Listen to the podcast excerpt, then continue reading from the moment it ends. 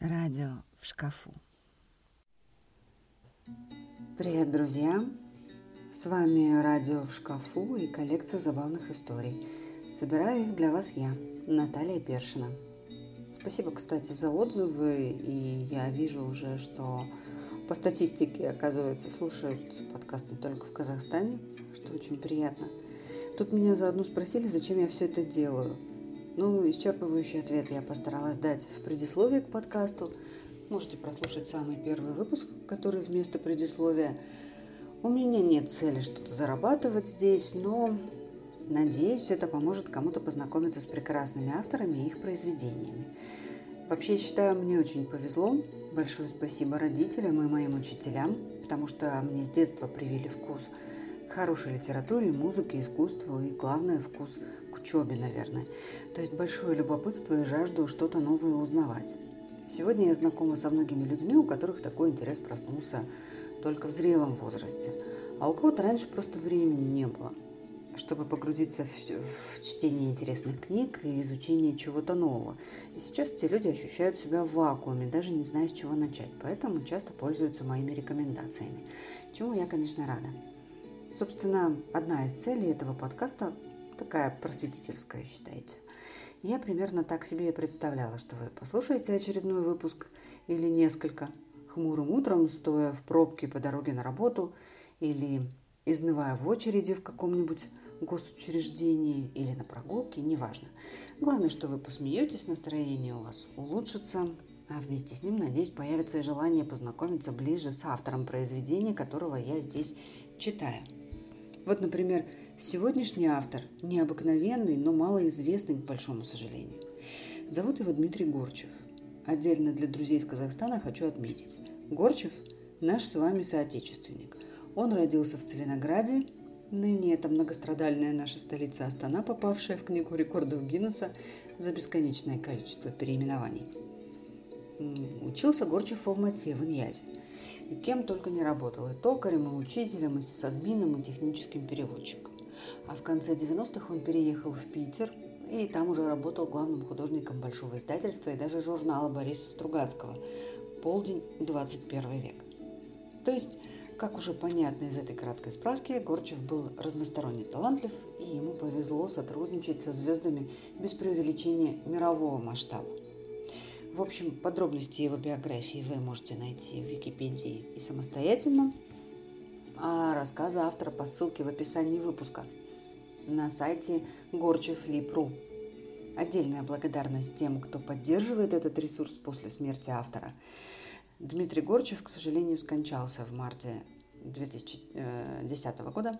На сайте можно увидеть также живопись, графику и фото Горчева, купить и скачать его произведения. Я очень люблю его рассказы, время от времени перечитываю, получаю большое удовольствие от стиля изложения. У Горчева очень своеобразный язык и юмор. Вы думаете, сами поймете из этих двух коротких историй, которые я сейчас прочитаю. И э, первая история называется «Жизнь в кастрюле». Ученые утверждают, что жизнь – это форма существования белковых тел. я бы с ними поспорил, потому что, например, вареное яйцо – это, безусловно, белковое тело, но при этом совершенно не живое. Но с учеными спорить бесполезно, у них всегда есть что возразить. А вообще ученые уже много тысяч лет пытаются изготовить жизнь из чего-нибудь неживого, но получается у них плохо, то есть совсем ничего не получается. Методов у них два – механический и химический. Механисты раньше изготавливали заводных птичек, уточек и человечков. Птички чирикали, уточки крякали, а человечки плясали, но были при этом совершенно дохлые. Это понимал любой ребенок, расковырявший говорящую куклу. Позже те же самые ученые изобрели компьютер. Он тоже поет, тоже крякает и притворяется живым, но всякий, кто на нем работал, прекрасно понимает, что он тоже дохлый. Да и вообще, что это за живое существо, которое можно уничтожить, просто вылив на него стакан обыкновенной водопроводной воды? Не бывает такой жизни. Химики же сначала переливали что-то из колбы в колбу, читали заклинания, а потом перешли на молекулярный синтез. Но и у них тоже ничего не вышло. Вроде бы тот же самый вирус из тех же запчастей, а не включается. Настоящий вирус уже ушел кур жрать, а этот валяется под микроскопом и хоть бы пошевелился. Единственное, что получается, это приделать одному настоящему вирусу ноги от другого и посмотреть, что из этого получится. Получается в основном сибирская язва. Между тем, любой совершенный человек может изготовить жизнь прямо у себя на кухне, в обычной кастрюле.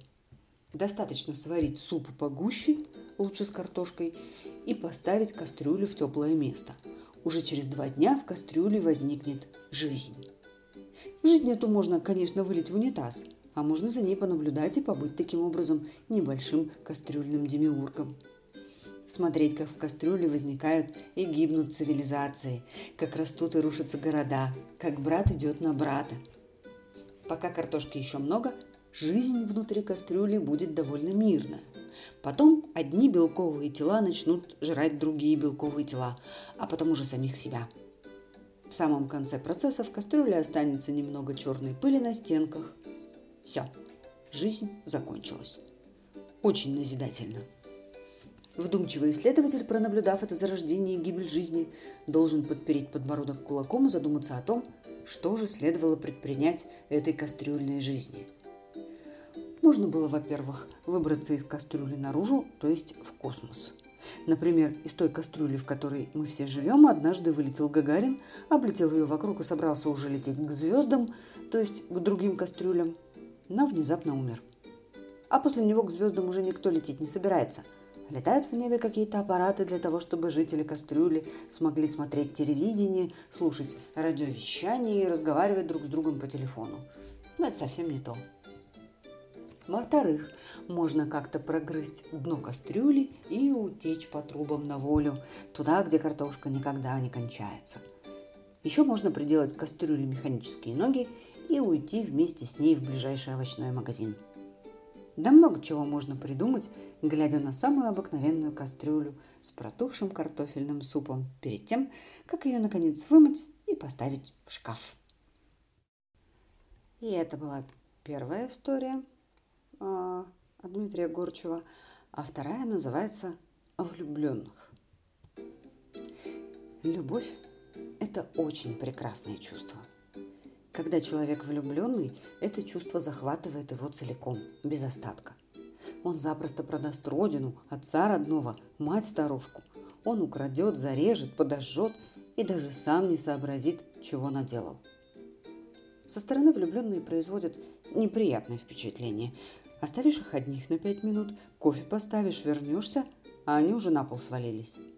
Или сидят, но рожи красные, глаза выпученные и языки мокрые. И сопят. Влюбленные вообще много сопят, чмокают и хлюпают. Из них все время что-то течет. Если влюбленных с дуру положить спать на новую простыню, они ее так изгваздают, что только выбросить.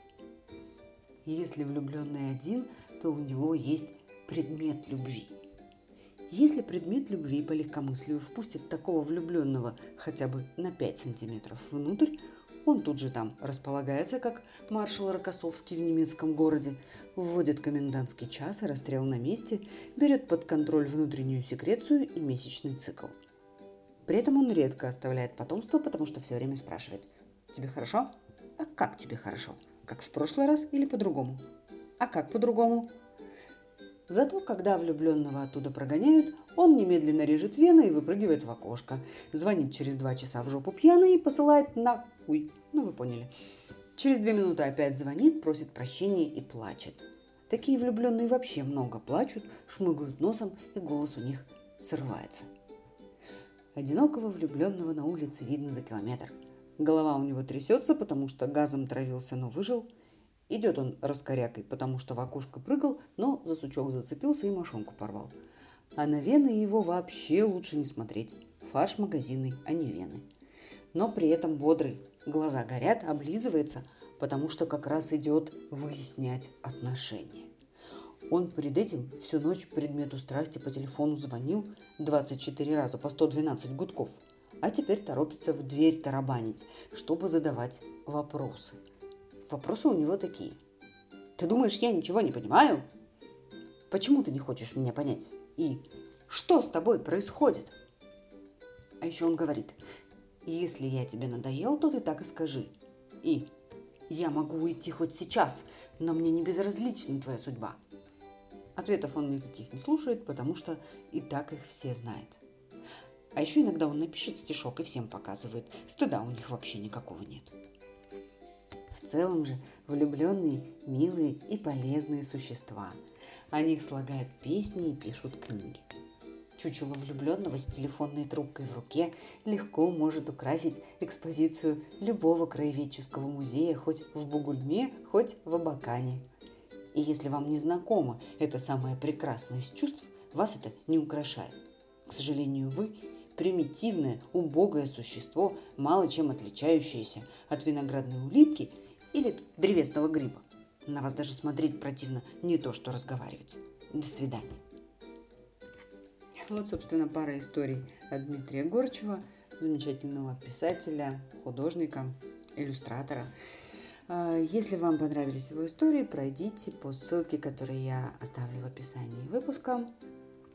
Там вы сможете прочесть больше его рассказов и даже посмотреть на его иллюстрации кое-какие. А, спасибо всем, что были со мной. На сегодня все. Скоро снова увидимся.